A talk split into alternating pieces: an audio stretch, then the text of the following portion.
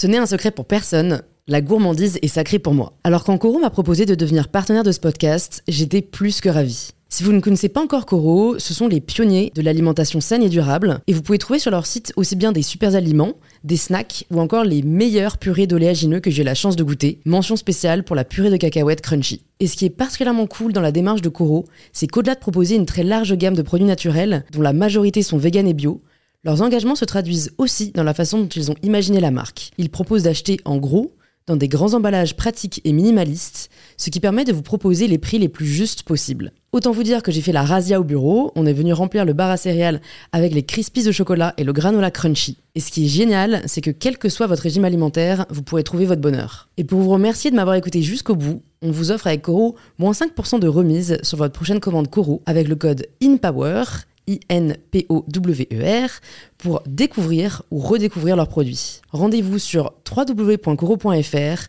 et surtout, régalez-vous.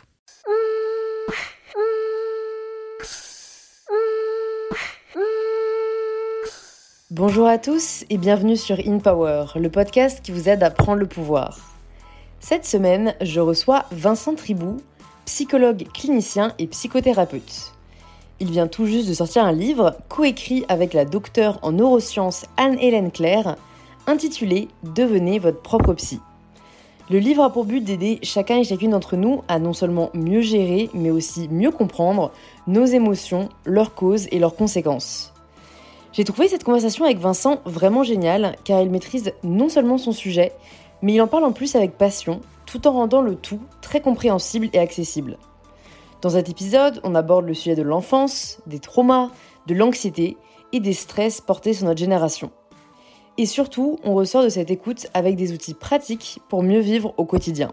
C'est peut-être la première fois que vous écoutez le podcast, et si c'est le cas, bienvenue. Je reçois chaque semaine des invités inspirés et inspirants qui ont pris le pouvoir de leur vie. Et si ce n'est pas la première fois que vous écoutez une Power, c'est peut-être que vous appréciez l'écouter. Alors si ce n'est pas encore le cas, vous pouvez vous abonner gratuitement sur l'application que vous êtes en train d'utiliser et je suis ravie de vous inviter maintenant à rejoindre ma conversation avec Vincent Tribou. Bonjour Vincent. Bonjour Louise. Bienvenue sur InPower. Merci beaucoup pour l'invitation. Je suis ravie de te recevoir. On va parler de pas mal de choses. On va parler notamment du, bouquin que tu viens de sortir, coécrit avec Anne-Hélène Claire. Devenez votre propre psy. Mais déjà, est-ce que tu peux te présenter de la façon dont tu le souhaites? Alors, version courte, version longue? Version longue. Alors, je suis né en 1979, en Essonne, d'une maman mère au foyer et d'un papa pompier. Et j'ai un grand frère. Voilà, ça, ça sert à rien, mais c'est comme ça c'est dit. Euh, je suis psychologue clinicien. Donc, j'ai fait un bac plus 5 à l'université Paris 10 Nanterre, qui était d'orientation psychanalytique freudienne. Mm. Et je suis très vite parti plutôt dans l'orientation TCC, thérapie comportementale et cognitive et neurosciences.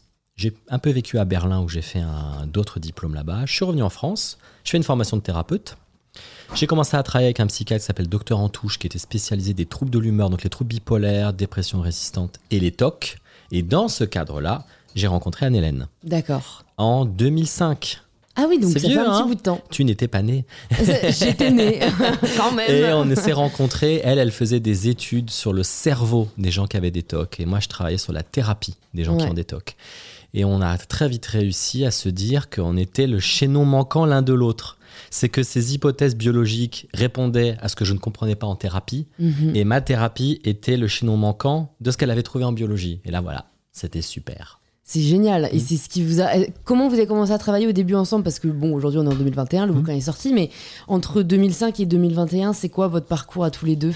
Bon, alors moi j'étais en... dans ce cabinet de thérapie avec ce psychiatre. Elle, elle était à la Salpêtrière à l'époque en train d'écrire une, une, thèse de neurosciences spécialement sur les TOC. Elle recevait des patients pour leur faire une batterie de tests. D'accord. Et elle écrivait sa thèse en parallèle. Et comme on s'entendait euh, super bien, on était tout le temps fourrés ensemble.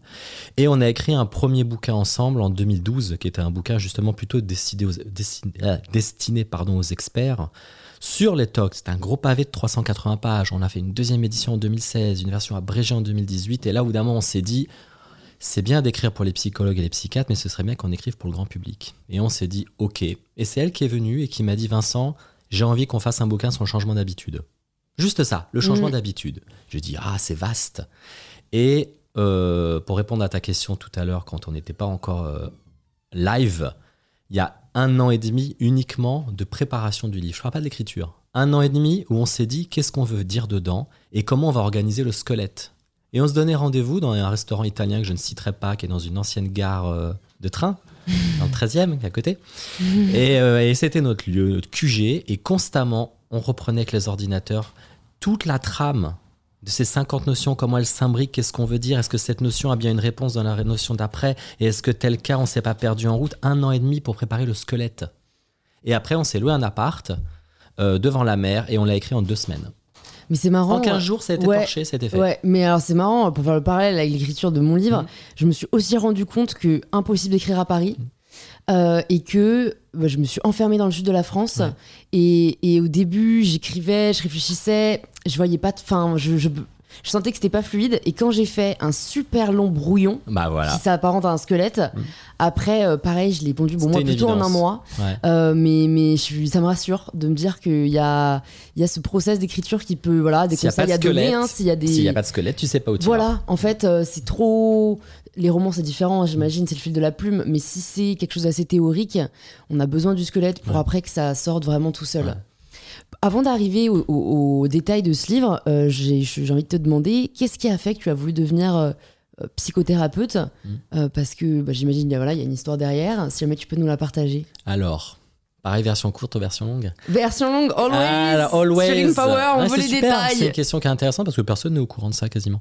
Euh, quand on était en seconde, à l'époque, il y avait une euh, décision de l'éducation nationale, c'est que dès la, la seconde, on devait avoir un projet professionnel. Et Mhm. le professeur principal du lycée, qui était la prof de français, nous a tanné pendant un an en disant vous allez aller au CIDJ, vous allez rencontrer des gens et vous me rendez des projets professionnels.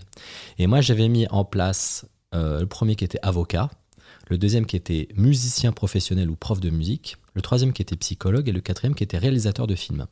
Et en rencontrant des gens, en farfouillant, il n'y a pas Internet à l'époque, on était en Ouais. 94 ou 95, Putain, c'est la préhistoire, je me rends compte que réalisateur de films, c'est hyper compliqué et les places sont rares. Je crois, je crois qu'il y avait euh, une école à Paris, privée, et euh, Paris 1, je crois, l'université. Ah, il y avait prof de bio aussi. Et mon voisin était prof de bio, il avait l'air complètement déprimé de faire les mêmes cours depuis 20 ans. Professeur de musique, quand je voyais comment moi je massacrais les morceaux, je me suis dit j'aurais jamais la patience. Et ça correspond aussi au moment où je me suis pété un doigt. Donc tout a été foutu en l'air. Avocat, j'ai vu la taille du code pénal et je me suis dit, par défaut, mais par défaut aussi passion, tu vas devenir psychologue. Mais ça répond pas à ta question de comment venait la psychologie. C'est très con. C'est en regardant Le silence des agneaux, D'accord. le film. Que je n'ai pas vu. Quand, j'ai vu, ça euh, c'est avec Hannibal Lecter, tu sais Hannibal Lecter, Ouais, Anthony ouais, ouais. Hopkins et Jodie Foster, et quand on voit la folie d'Hannibal Lecter, je me suis dit c'est dingue, il y a quelque chose dans son cerveau qui provoque, qui fonctionne comme ça. Et il y avait un truc quasiment euh, mystique que je voulais découvrir, un peu comme l'alchimiste, tu vois. Mm. Et il y avait un truc très excitant, je me suis dit c'est pas des médicaments que j'ai envie de donner, je veux rentrer par la parole à l'intérieur de son cerveau. Et là ça crée une vocation, ça, le, le- le silence des agneaux. Et donc fou. voilà, Ouais. ça a propulsé que après je suis parti à la fac de psycho. Et là, tu t'es senti à ta place, quoi. T'as pas eu de Définitivement doute, à ma place. J'ai ouais. jamais été aussi content qu'à l'université. J'avais des résultats très moyens au collège. Moi, j'étais un bon élève, hein, mais c'était moyen. Ouais. À la fac, j'ai cartonné. Les cours me plaisaient, et là, j'ai vraiment cartonné. Oui, il y a un truc que je me suis toujours dit, euh, c'est que c'est pas un peu déprimant d'entendre les problèmes des gens. Euh, tu vois, ça, ça- ça pèse pas sur ta propre santé mentale?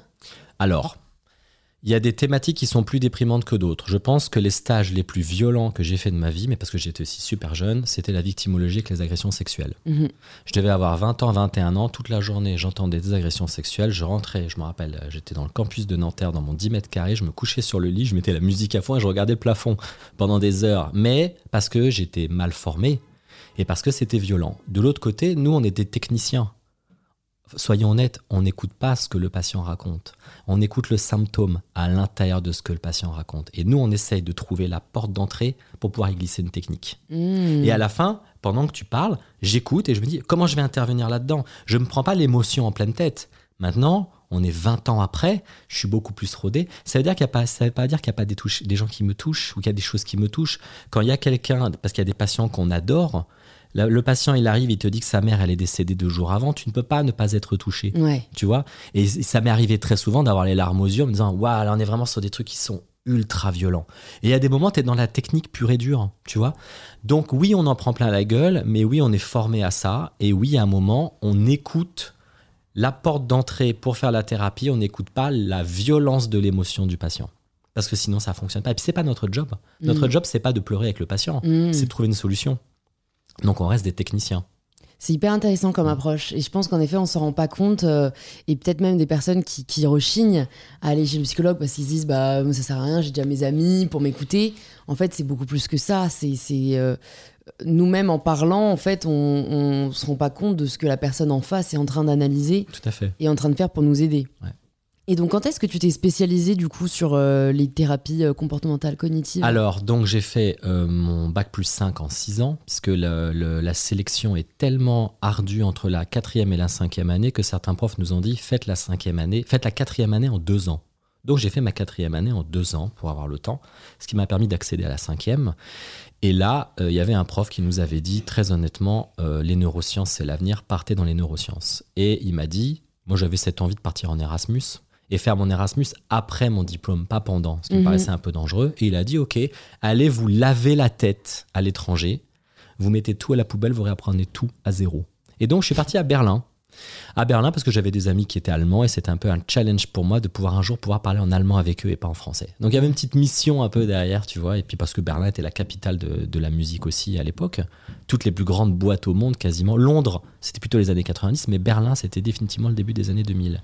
Donc je me retrouve à faire mon dossier pour partir en Erasmus à Berlin où j'ai jamais eu aussi froid de ma vie. Parce que à Berlin, entre décembre et mars, c'est l'enfer. hein. Ah ouais Ah putain, il fait un temps mais euh, apocalyptique. C'est et puis les boulevards qui ont été designés comme ça euh, par les Russes quand le vent s'engouffre là-dedans. Je peux t'assurer, t'as envie de mourir. Donc Berlin, ça a été autant génial que très compliqué.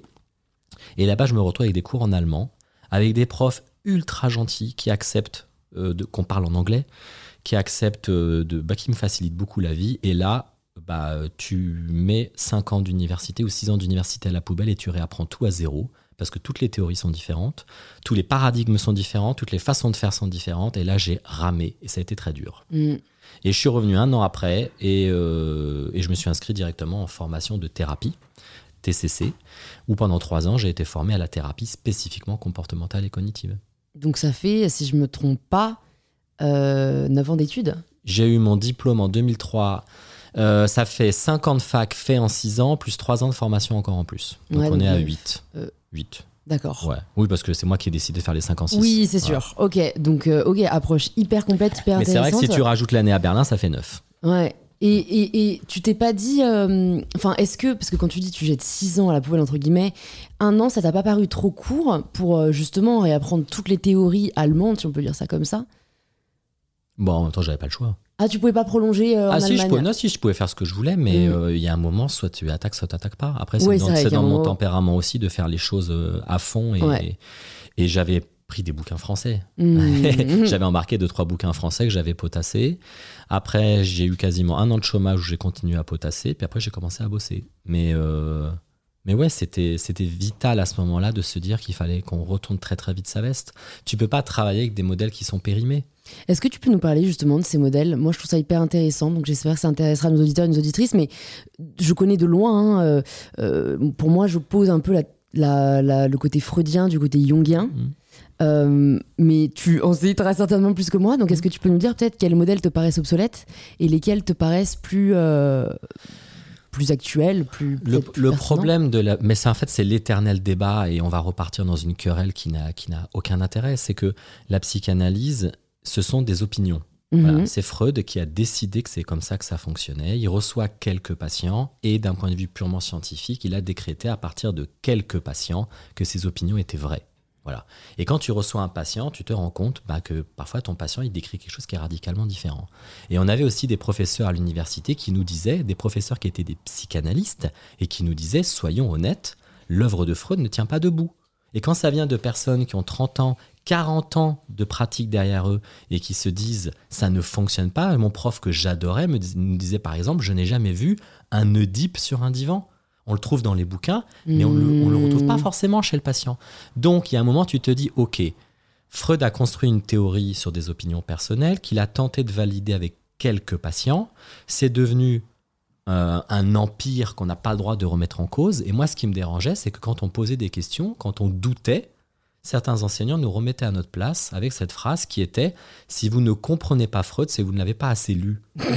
Donc à la fin, ça s'appelle du bourrage de crâne. Ouais. Et en fait, le doute me paraît hyper important en science. Et quand tu doutes et qu'on te dit tu n'as pas le droit de douter, sinon tu sors du rang et je vais un peu te regarder avec un regard noir, moi ça m'a paru sectaire et ça m'a pas plu. Ouais. Et en parallèle, j'étais en stage avec des psychologues qui étaient comportemental- comportementalistes et cognitivistes, qui étaient super cool, qui avaient des résultats, qui avaient été aussi formés à la psychanalyse, qui avaient retourné leur veste, et je les voyais avoir des super résultats, être ultra sympas, et quand on leur posait une question vache, ils répondaient de manière ultra cool. Et c'est aussi ce que j'ai vu à Berlin. Mm. C'est que j'étais encore très formaté par la psychanalyse à Berlin. Je leur posais des questions et ils me répondaient avec bienveillance. Et ils me disaient systématiquement Vincent, dans les bases de données mondiales, il y a peut-être 2000 ou 3000 articles qui répondent à ta question.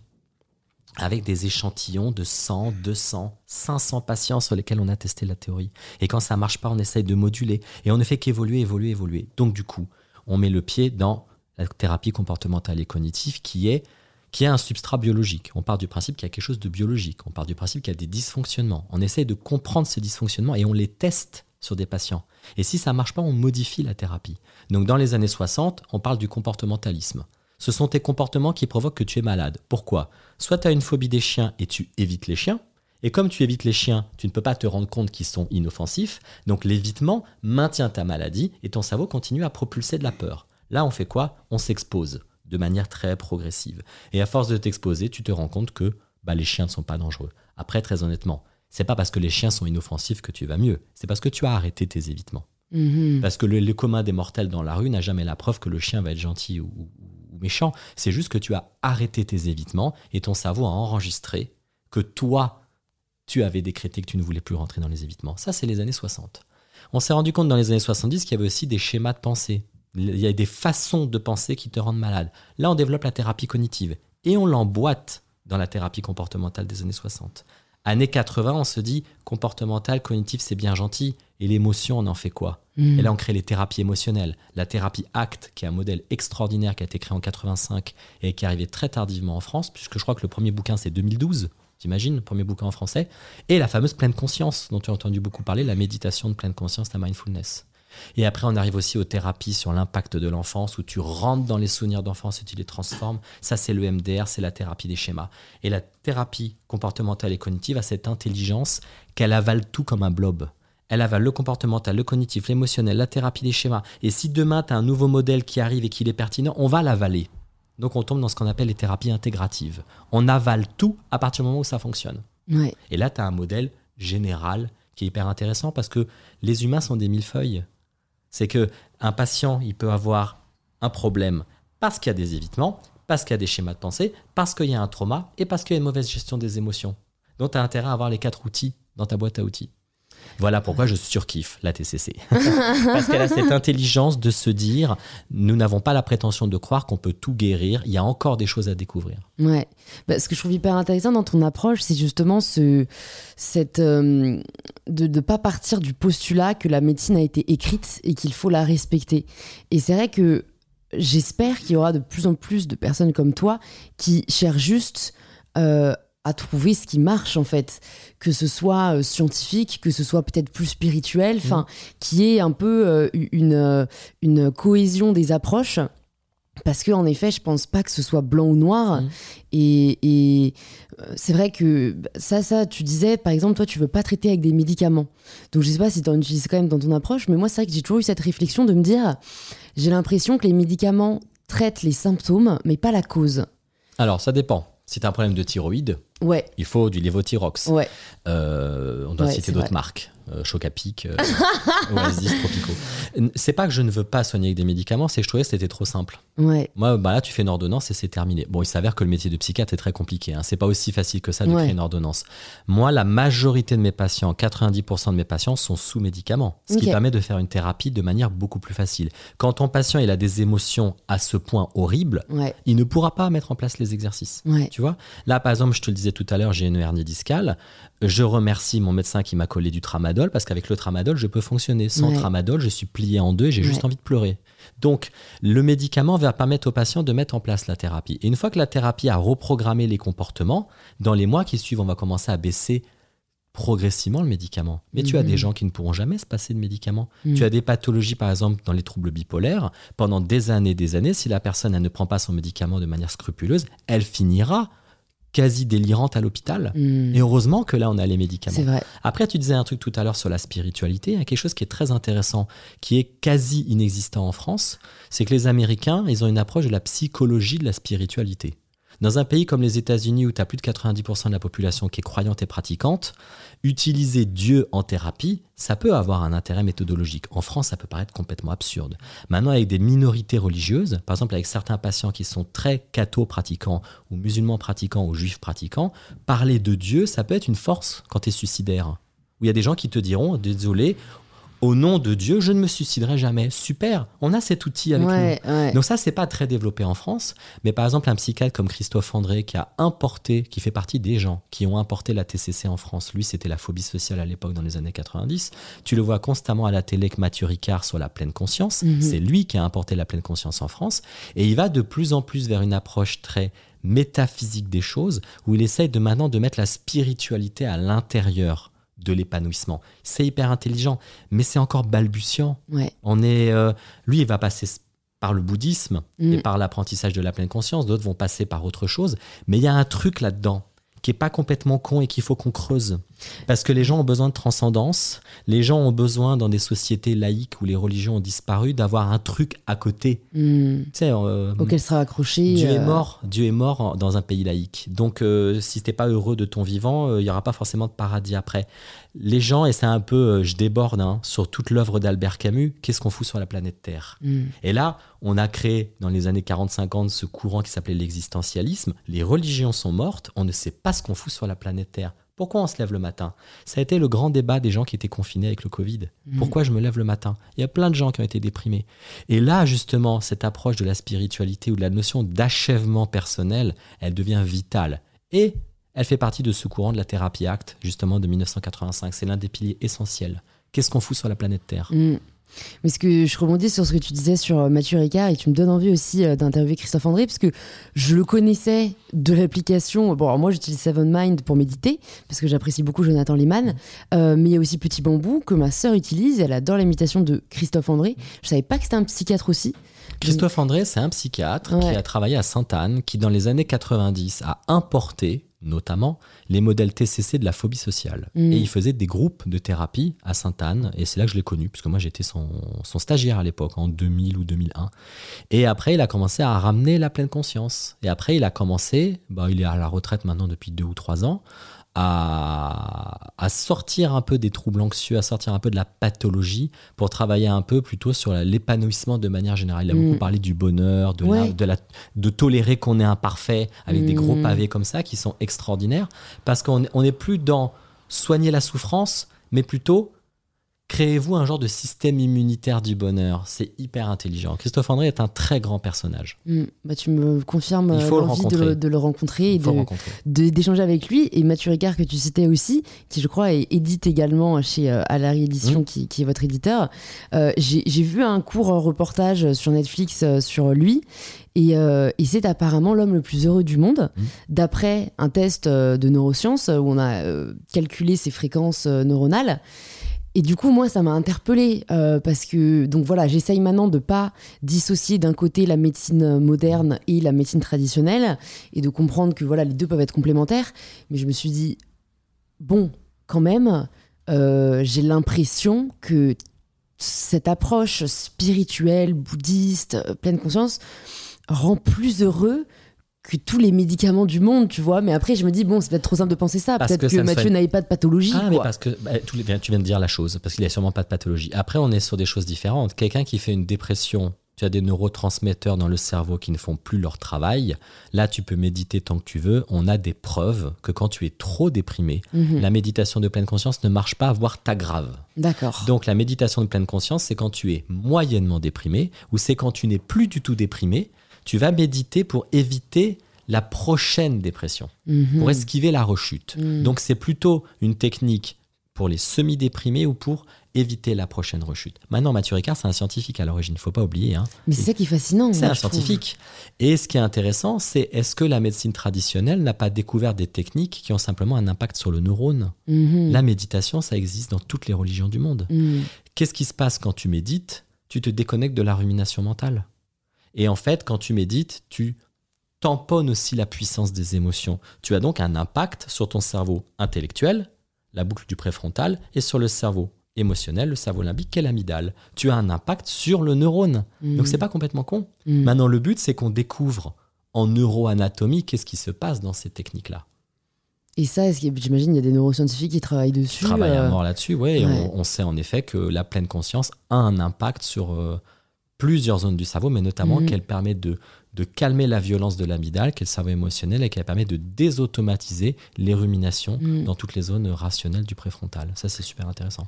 Est-ce que toi, tu as observé euh, que notre génération avait plus de types de troubles euh, qui, peut-être moins pris- qui étaient moins présents avant À quoi c'est dû et comment tu penses on peut essayer de les minimiser, voire euh, les éradiquer? Alors déjà, notre génération, nous ne sommes pas de la même génération. Ouais. Je pense que ta génération, tu as 24 ans, tu m'as dit Ouais, c'est ça. Ta génération est beaucoup plus dans la merde que la mienne. Parce que, pa- parce que ta génération... That's been said Non, mais c'est un fait. Il y a quasiment 20 ans de différence entre nous. Et 20 ans, c'est colossal en termes de, de changement et de chômage massif. Et comme moi, quand j'étais au lycée, on nous apprenait qu'il y avait déjà des filières qui étaient bouchées. C'est-à-dire que la biologie, c'était bouché. Mon frère, qui a 4 ans de plus que moi, tous ses amis qui ont fait de la biologie sont tous soit devenus professeurs au collège et au lycée, soit ils ont retourné leur veste, ils ont changé de métier. À 20 ans d'intervalle, le métier du tourisme, qui marchait il y a 20 ans, se sont pris la claque des sites de réservation en ligne. Ce sont des métiers, tous ceux qui ont fait des BTS tourisme, se sont tous reconvertis. Tu arrives 20 ans après moi, il y a encore d'autres métiers qui ont disparu. Je me rappelle d'une patiente qui avait fait un métier de web designer. Le temps qu'elle termine sa formation, tu avais les sites internet gratuits qui étaient apparus. Ouais. Et Facebook qui montait en puissance, Instagram qui montait en puissance. Qui va lui téléphoner et débourser 2000 euros pour faire un site internet? Personne Mhm. donc du coup, qu'est-ce qui se passe? Eh ben, elle a fait une reconversion. Donc, il y a des métiers qui existaient, qui étaient encore possibles il y a 20 ans, qui maintenant se sont effondrés. Donc, oui, d'un point de vue sociétal et d'un point de vue chômage de masse, nous ne sommes définitivement pas de la même génération. Maintenant, tu rajoutes 20 ans de plus, nos parents, euh, la ma- les- nos parents de manière générale, ils n'étaient pas au chômage, ils Non. restaient toute leur vie dans la même boîte. Mhm. Et quand ils étaient au chômage ou quand leur boîte faisait faillite, ils retrouvaient du boulot dans le mois. Dans, en un mois, tu retrouvais du travail. Et ils subissaient pas la concurrence mondiale qu'on avait. La génération de nos parents ne parle quasiment pas anglais, ils n'en avaient pas besoin. Mhm. La seule concurrence qu'il y avait, c'était la ville d'à côté. Nous, moi, ma génération, mais encore plus la tienne, la concurrence, elle est mondiale. Tu as la Chine, tu as les États-Unis, tu as l'Inde, tu as tout ce que tu veux. T'es influenceuse, je pense que c'était beaucoup plus simple d'être influenceur il y a 20 ans. Il y avait qui en face de toi il y a 20 ans? Quand Madonna, elle est arrivée euh, dans les années 80, il y avait personne en face de Madonna. Regarde maintenant quelqu'un qui essaie de commencer la musique. T'as combien de centaines ou de milliers de personnes qui commencent en même temps sur YouTube? T'as une telle surenchère et une telle surmédiatisation. Donc t'as un chômage de masse d'un côté et de l'autre côté t'as une surmédiatisation. C'est la pire, c'est la pire conjoncture possible. Donc du coup j'ai pas répondu à ta question. Non, Pour mais du coup, reprendre- rassure-nous là-dessus. C'est quoi l'issue? Ah, ce pff, en dit long. Euh, alors, je vais rembobiner un petit peu. Notre génération, enfin, ah, du coup, ta génération est plus dans la merde que la mienne à cause du chômage de masse. Et l'automatisation des machines et la dérégulation du marché, tout ce que tu veux. La génération de nos parents était un peu plus dans la merde parce qu'il y avait beaucoup plus d'alcool. Et la génération de nos grands-parents était encore plus dans la merde parce qu'il y avait encore plus d'alcool.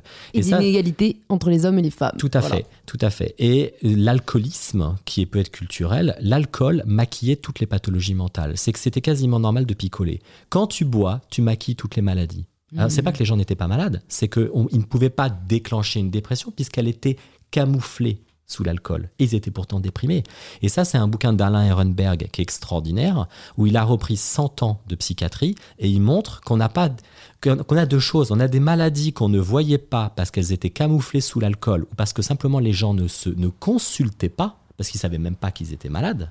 Et petit 2, on a une société qui devient tellement hostile et agressive qu'elle qu'elle va faire péter dans ton cerveau beaucoup plus tôt que prévu une maladie. C'est-à-dire que ton cerveau aurait pu toute sa vie résister contre cette maladie et il va la décompenser parce que ton environnement est devenu hostile. Ça, c'est pour les points négatifs. Ok, donc maintenant tous tes auditeurs peuvent flipper. Maintenant, du coup, je réponds à ta question, qu'est-ce qu'on va mettre en place? On a intérêt à être vachement clair sur pourquoi on se lève le matin. On a intérêt à pas mettre tous nos œufs dans le même panier, c'est-à-dire que la réussite professionnelle ou que mon couple doit marcher. Va falloir qu'on soit un petit peu content de notre métier, un petit peu content de notre couple, un petit peu content de notre corps, un petit peu content de nos passions, un petit peu content de ceci, cela. Et tu l'as dit tout à l'heure, la place de la femme. La femme, dans les années 50, elle était 100% l'épouse de son mari et la génitrice de ses enfants. Elle n'avait pas d'autre place. Là, maintenant, la femme, elle a pris de l'essor, elle a, elle a remporté quelques batailles, elle n'a pas fini, mais elle a, malheureusement, pour elle, dans sa quête des droits, elle a signé aussi son arrêt de mort. C'est qu'avant, elle était femme au foyer. Maintenant, elle bosse. Et la femme, moderne, elle n'a pas de chance. C'est qu'elle doit réussir une carrière professionnelle et gérer les gosses à la maison. Et on voit dans les statistiques que non, les hommes, pour l'instant, n'ont toujours pas récupéré la moitié des tâches ménagères. Et tu as des femmes aujourd'hui, des femmes modernes, qui vont te faire des dépressions parce qu'elles sont... Elles ont une carrière et elles gèrent les gosses. Et elles sont surmenées, c'est ce qu'on appelle pas double shift. Et elles n'auraient pas fait une dépression il y a 20 ans s'ils elles avaient été que femmes au foyer. Alors ça veut dire qu'elles doivent redevenir femmes au foyer? Non, surtout pas. Ça veut dire qu'il va falloir qu'on crée les moyens pour que ces femmes puissent mener de front leur métier de maman et leur métier de femme en société. Tu sais que faire une grossesse demain, tu ruines ta carrière. Donc tu l'as fait quand ta grossesse? Tu l'as fait tout de suite après tes études? Ouais, mais c'est compliqué quand tu as des gosses de pouvoir retrouver un travail. Alors tu vas faire quoi? Tu vas prendre un travail et quand tu peux, tu vas faire un gosse. Oui, mais ça va être très compliqué après. Et en gros, cette question de faire des gosses, ça va emmerder une femme tout au long de sa carrière professionnelle. Donc en fait, c'est ça va être très compliqué ce truc. Ça, c'est spécifiquement le problème des femmes. Euh, en France, parce mm. que pour avoir fait des recherches sur le sujet, euh, le fait que dans les pays du Nord, le congé maternité soit en fait un congé parental, partagé entre le père et la mère, euh, a prouvé que en fait, du coup, il y avait beaucoup moins cette discrimination à l'emploi envers les femmes. Et ça résorbe une partie de ce qu'on appelle le soupçon de maternité, mm. qui va faire qu'une femme à, 30 ans, on va peut-être pas l'embaucher face à un homme de 30 ans parce qu'on se dit elle va bientôt partir bah, en congé maternité. Parce qu'en vrai, la grossesse, c'est 9 mois, mais mm. la plupart des femmes, jusqu'à 6-7 mois, elles sont encore au travail. Donc après, elles ont 4 mois d'arrêt. Mais si le père derrière, il a aussi 4 mois d'arrêt, euh, on n'a plus de raison d'embaucher un homme plutôt qu'une femme. Ah bah bien sûr, non ça c'est super. Donc si je veux répondre à ta question, on est mieux loti que nos parents et nos grands-parents parce qu'on a un meilleur accès à la médecine, parce qu'on a moins d'alcool qui camoufle et parce que la science est beaucoup plus puissante qu'il y a 50 ans, mais on est un peu plus dans la merde parce qu'il y a un chômage de masse et des métiers qui ont complètement disparu. Mhm. Donc on est un peu à cheval entre les deux. On a intérêt à être très clair sur nos buts et objectifs de vie. Mais j'ai l'impression que c'est pour ça qu'il y a un vrai essor de la spiritualité. Et tu vois, moi quand je dis spiritualité, je, je différencie ça du religieux, parce que comme tu disais un peu, le religieux est mort ou en tout cas est moins puissant. Et donc, euh, comme les gens ont, cette euh, quête de sens, c'est vrai que après, euh, voilà, on n'est jamais vraiment sûr de, On n'est pas dans la tête des gens, mais autour de moi, les personnes qui sont les plus heureuses, j'ai l'impression, c'est ces personnes qui sont dans cette quête spirituelle, tu vois, qui ont fait une espèce de changement 360. Jonathan, dont je parlais, qui est parti étudier le bonheur. Euh, une amie créatrice de contenu, euh, Chloé Bloom, qui, qui, est digital nomade, donc qui crée du contenu par rapport à ça, mais qui partage tout. Et, et, donc voilà, je sais pas, est-ce que c'est placebo? Est-ce que c'est. Non, c'est pas placebo parce que. Parce que ton travail, c'est 80% de ta vie. Et quand tu rencontres quelqu'un, tu dis Ah, salut, comment tu t'appelles? Tu fais quoi dans la vie? Mm. Et là, en effet, s'il y a un chômage de masse et que ton métier est instable ou que tu sais que dans six mois, tu es sur un siège éjectable, tu ne seras pas renouvelé, ton identité s'effondre. Notre mm-hmm. identité, elle est avant tout sociétale et professionnelle et elle s'effondre. Donc, c'est intéressant de pouvoir se redéfinir différemment. Et là, il va falloir qu'on recrée des définitions de ce qu'on est. Maintenant, désolé, je ne vais pas me faire des amis en disant ce que je vais dire, mais cette jeunesse qui commence à aller vers la spiritualité, on a quand même des auteurs comme Yasha Munk, qui est prof à Harvard, qui vient de sortir un bouquin extraordinaire qui est traduit dans je ne sais pas combien de langues, qui s'appelle Le peuple contre la démocratie, et qui montre que la nouvelle génération n'a jamais été aussi fasciste que depuis quelques années. Donc, ce truc, ok boomer, les gens de 50-60 ans sont majoritairement réac, traditionnels et racistes. C'est faux. Dans les statistiques, les jeunes sont beaucoup plus racistes que les vieux. C'est fou. Pourquoi? Parce que les vieux, ils ont vécu leur vie, ils ont eu une identité. Et ce sont eux qui se sont battus pour la majorité des combats. hein. Mmh, ce sont vrai. nos parents qui se sont battus pour la pilule, l'avortement et tout ce que tu veux. C'est pas nous. Ouais. Nous, on n'a pas encore commencé les combats. Tous les combats sur le VIH, ce sont les gens qui ont 50 ou 60 ans maintenant. Ma génération, quand moi j'avais 15-16 ans, les médicaments pour le VIH étaient déjà créés. Moi, j'ai jamais eu à combattre pour ces machins-là. Donc, on est constamment en train d'emmerder les vieux sur Internet en les traitant de boomers. Notre génération, je suis désolé, n'a gagné aucun combat. Ce sont nos parents qui ont gagné des combats. Mais notre génération étant paumée parce qu'il y a un chômage de masse et on ne sait pas où on va, tu as deux choix. Soit tu redéfinis ton identité avec la spiritualité, avec ce que tu veux, soit tu te radicalises et tu deviens de plus en plus xénophobe et raciste. Et c'est ça que dit Yashamou qui est intéressant. Et, et on a, et tes auditeurs ont cette capacité à se dire, si je veux pas devenir un vieux con à 25 ans, il faut très vite que je redéfinisse qu'est-ce que je veux, quelle est ma place sur la planète Terre et qu'est-ce qui va me faire triper et me donnera envie de me lever le matin. Sinon, tu vas commencer à être un candidat idéal pour certains partis euh, Mm. extrémistes. Alors, c'est pas très agréable à dire, mais en tout cas, statistiquement, c'est prouvé. Non, mais c'est très intéressant parce que je trouve que tu reviens à la source du problème. Donc, qu'est-ce que tu conseilles pour nos auditeurs et nos auditrices pour trouver cette, euh, cette identité Alors moi, il y a deux choses que je trouve extraordinaires qui sont dans le bouquin. C'est pas moi qui les ai inventées, c'est Tal Ben-Shahar, qui est un, qui est un psy, qui est, euh, je crois qu'il est à Harvard aussi, décidément. Harvard, ça a l'air d'être une bonne Ça a fac. l'air pas mal. J'ai l'impression qu'ils ont des bonnes On notes peut y sur, aller faire euh, un tour. sur TripAdvisor. Il a deux techniques qui sont super. Sa première technique, qui, qui, est, qui est issue de la thérapie ACT, c'est qu'est-ce que tu aimerais que tes proches disent de toi le jour de ta mort?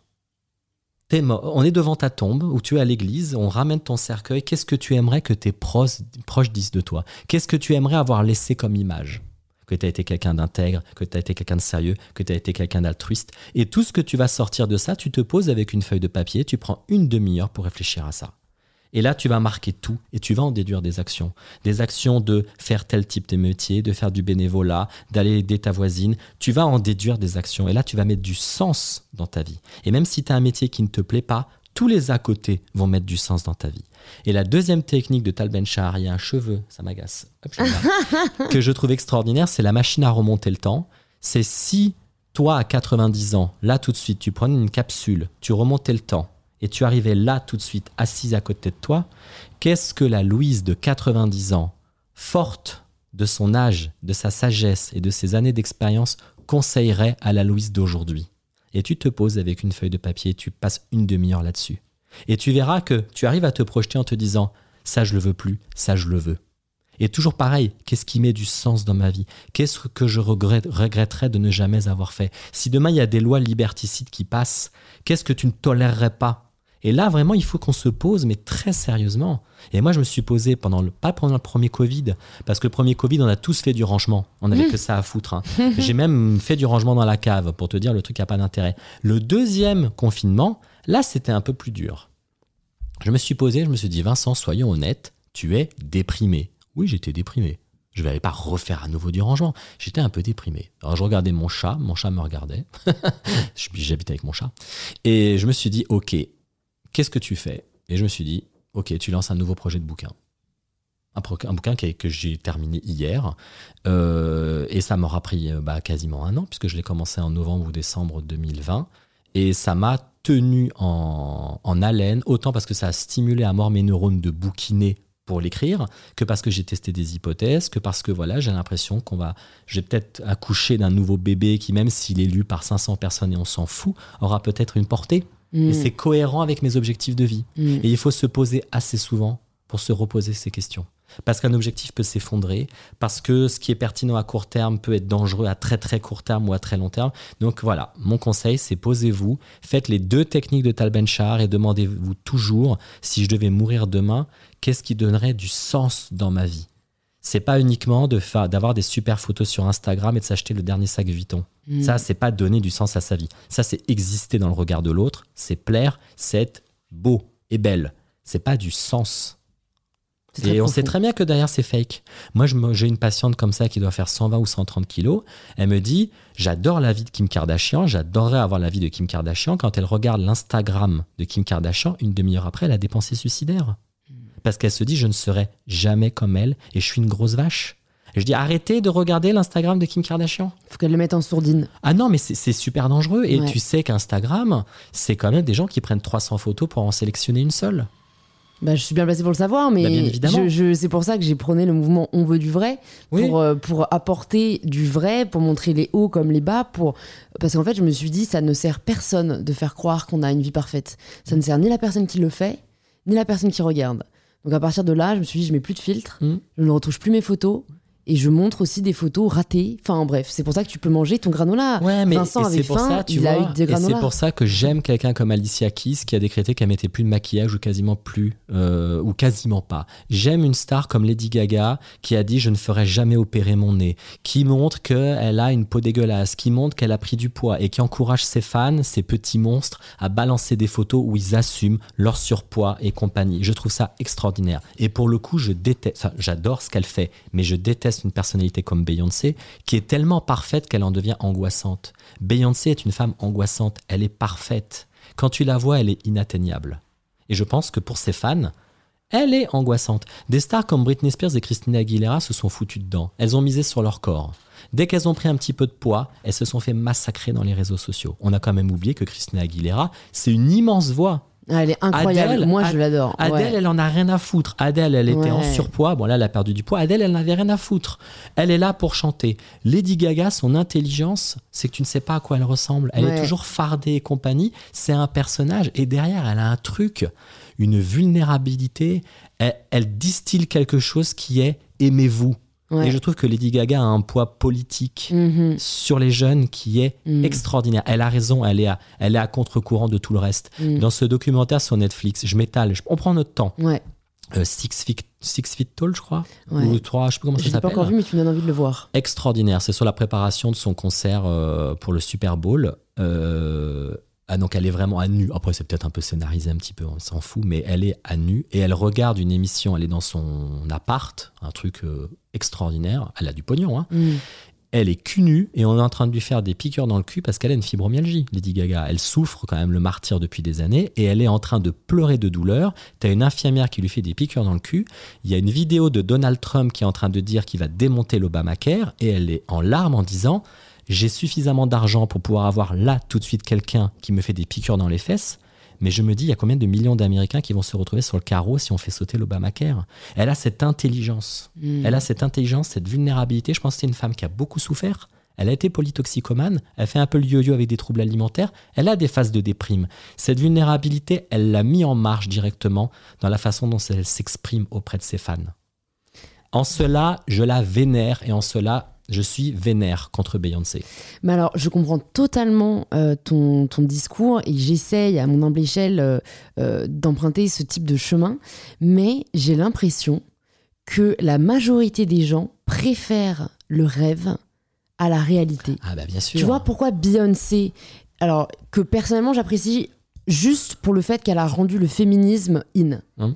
Qu'avant c'était quelque chose, euh, enfin voilà, qu'on rejetait et que elle, en disant euh, Who Run the World Girls, elle a réussi à rendre ça trendy. Hum. Mais tu as raison, elle vend un idéal inatteignable.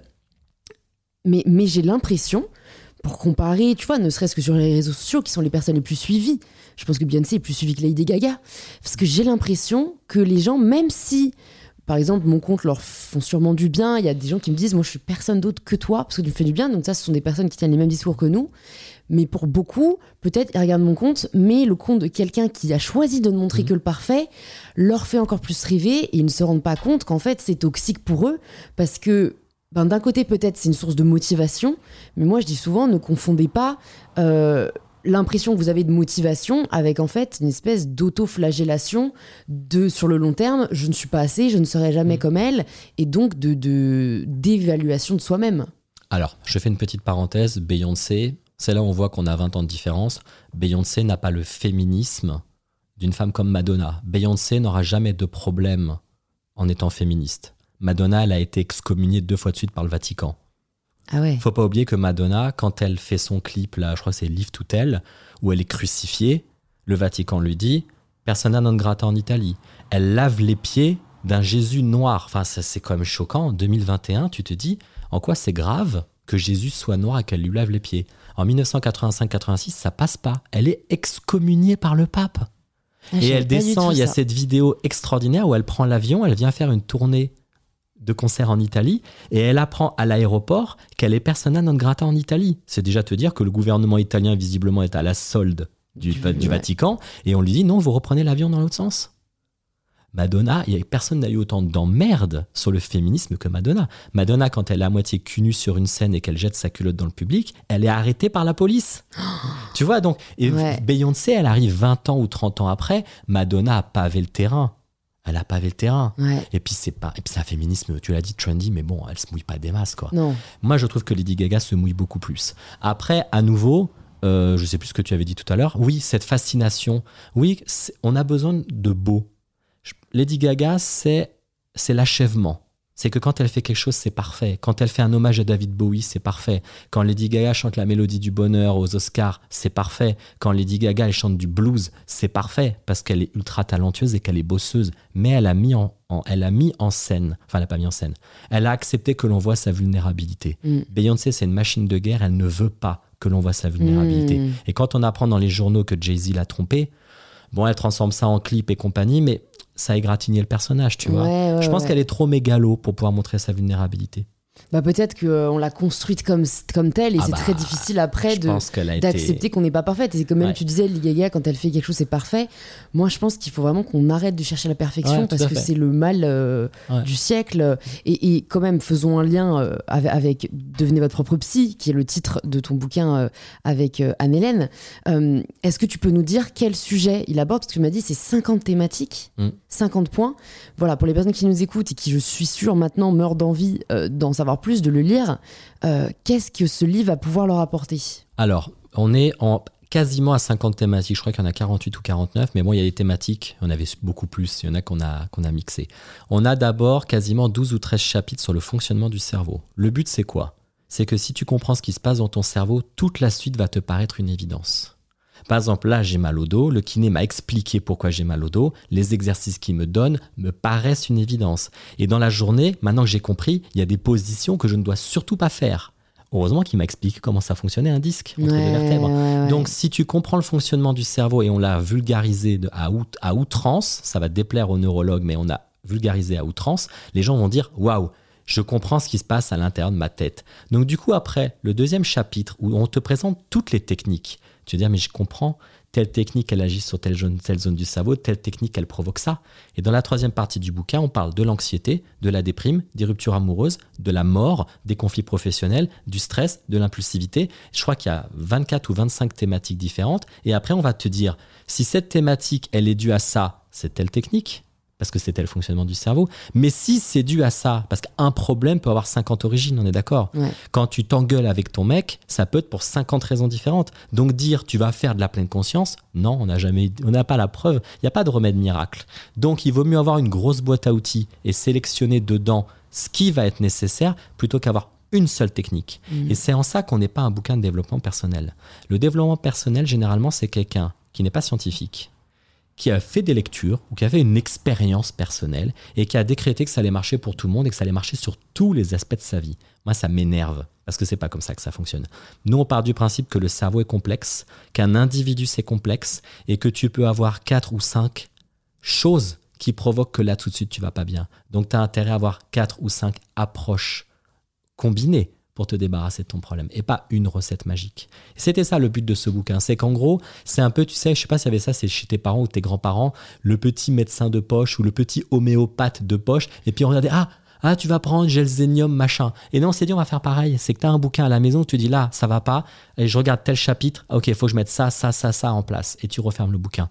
Bien évidemment, ça va pas te dédouaner si tu es très mal et particulièrement handicapé d'aller chez un psychologue ou un psychiatre. Mais entre je pète la forme et je suis limite déprimé et suicidaire, il y a un entre-deux. Et cet entre-deux, il est parfait pour le bouquin. Mhm. Quand tu dépasses cet entre-deux, tu dois aller voir un médecin. Mhm. Parce que c'est son job et parce qu'on ne badine pas avec la psychologie et la maladie mentale. Jamais, jamais, jamais.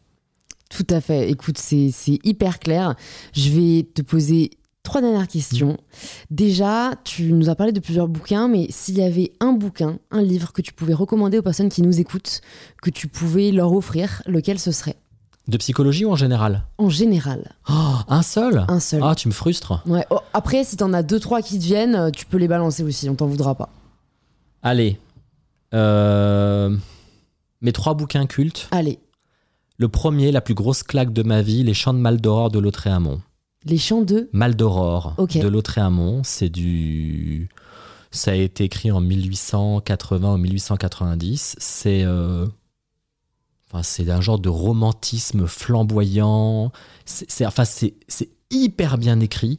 Je crois que la première phrase, c'est plutôt ciel que le lecteur en hardi. Plutôt ciel. Je sais même pas ce que c'est. C'est peut-être un subjonctif quelconque. C'est ultra poétique, c'est ultra flamboyant, c'est ultra violent. Euh, et ta génération a eu un texte au bac qui était euh, Vieil Océan, D'accord. une immense poésie de Lautréamont qui est extrait. C'est un de mes livres euh, cultissimes. C'est, mais c'est extraordinaire. Je crois qu'il n'y a, a pas grand-chose d'aussi beau dans la littérature française que les chants de Maldoror. Ça a inspiré The Cure, ce très vieux groupe The Cure qui a fait de la, de la musique. Ça a inspiré euh, le film The Crow. Le mec qui a créé la bande dessinée, c'était un gros fan des chants de Maldoror. Euh, Marilyn Manson, je pense que c'est un grand fan des chants de Maldoror. Tu as plein d'artistes qui ont lu ce bouquin et qui ont eu un- une révélation Mhm. de ce que pouvait être le romantisme flamboyant. D'accord. Tu vois? Le deuxième, on est à l'exact opposé, c'est le premier homme d'Albert Camus. Ça, c'est ma deuxième gifle. C'est son autobiographie, avec ses conditions de vie. Bah, euh, lui, il était à Alger, à Alger Oran, plutôt, plutôt Oran, je ne me rappelle plus.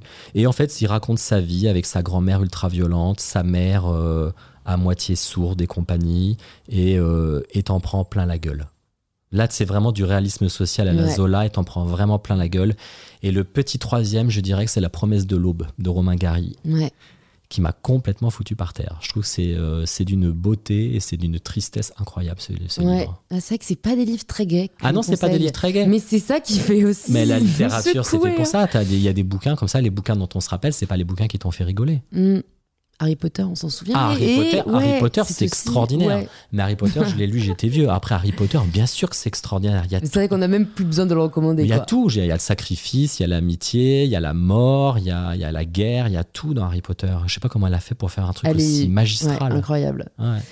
L'avant-dernière question, c'est si jamais tu pouvais entendre quelqu'un sur In Power, qui est-ce que ce serait? Français ou étranger? Ouais, choisis. Un Français que j'aimerais entendre sur In Power, Caroline Fourest. Je ne la connais pas.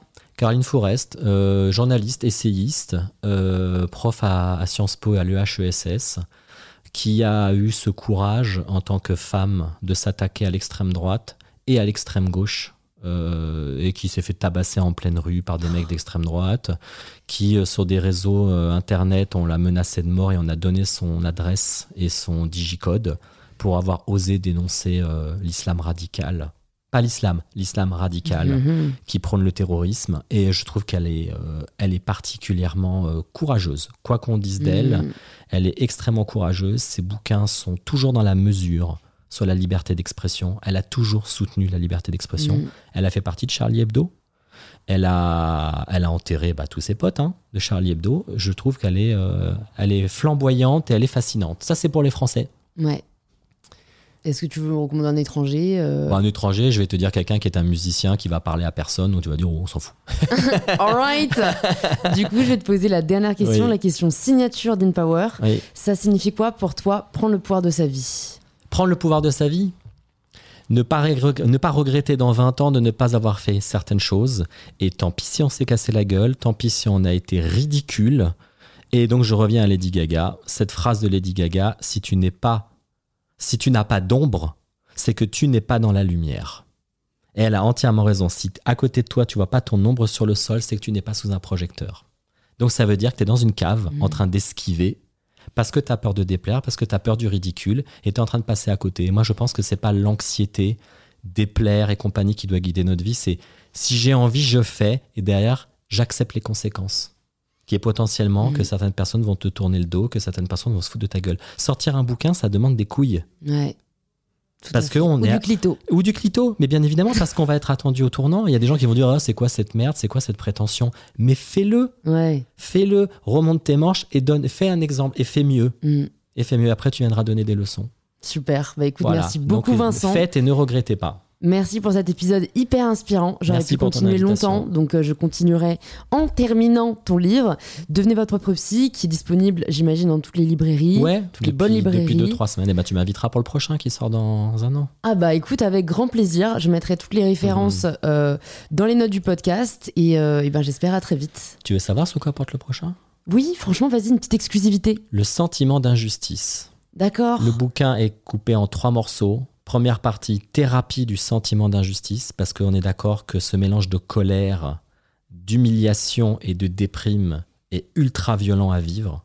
N'importe quelle humiliation, hein. quand on t'a mis mmh. plus bas que terre, t'as envie de crever. La première partie, c'est ça, c'est l'autothérapie de ça. La deuxième partie, c'est la gestion de la mort notamment quand quelqu'un euh, t'enterre ton frère à 24 ans d'un accident de voiture, tu dis c'est pas normal et c'est injuste. La deuxième partie, c'est ça. Et la troisième partie, ce sont sur les partis politiques et les gens qui passent beaucoup à la télé ces derniers temps, mhm. qui utilisent ton sentiment d'injustice pour récupérer ton vote et qui te manipulent. Et ça, pour le coup, c'est particulièrement dégueulasse. voilà. Génial, j'adore. Voilà. Bah, écoute, euh, avec grand plaisir, mais du coup, il arrivera après l'élection. Non, parce que je crois qu'il va sortir en avril. Ah, bah, génial. Si tout est bien prévu, on le sort en avril. Ouais, super. Bon, bah écoute, merci pour euh, tout ce que tu fais, Vincent. Et euh, à bientôt. Merci à toi. Au revoir. Si vous entendez ce message, c'est que vous avez écouté l'épisode jusqu'au bout. Et pour cela, je vous dis un grand merci. C'est peut-être que l'épisode vous a plu, inspiré ou touché. Et si c'est le cas, ça nous fait toujours très plaisir de voir vos stories en train d'écouter le podcast. Et là, il y a le chien qui entre dans la chambre. Coucou Robin. Moi je continue quand même, on veut du vrai. Vous pouvez nous taguer du coup sur vos posts et stories, @alariedition et mybetterself pour que l'on puisse le voir et interagir avec vous. C'est aussi en le conseillant autour de vous et en laissant 5 étoiles sur Apple Podcast que vous permettez au podcast de grandir. Et n'hésitez pas à y laisser quelques lignes nous disant ce que vous avez apprécié dans cet épisode, mais aussi ce que l'on pourrait améliorer.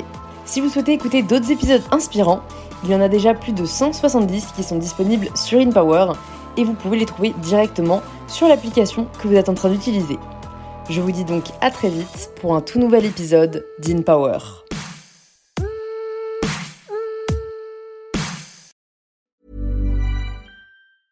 Planning for your next trip? Elevate your travel style with Quince. Quince has all the jet setting essentials you'll want for your next getaway, like European linen, premium luggage options, buttery soft Italian leather bags, and so much more. and is all priced at 50 to 80% less than similar brands. Plus, Quince only works with factories that use safe and ethical manufacturing practices. Pack your bags with high-quality essentials you'll be wearing for vacations to come with Quince. Go to quince.com slash pack for free shipping and 365-day returns.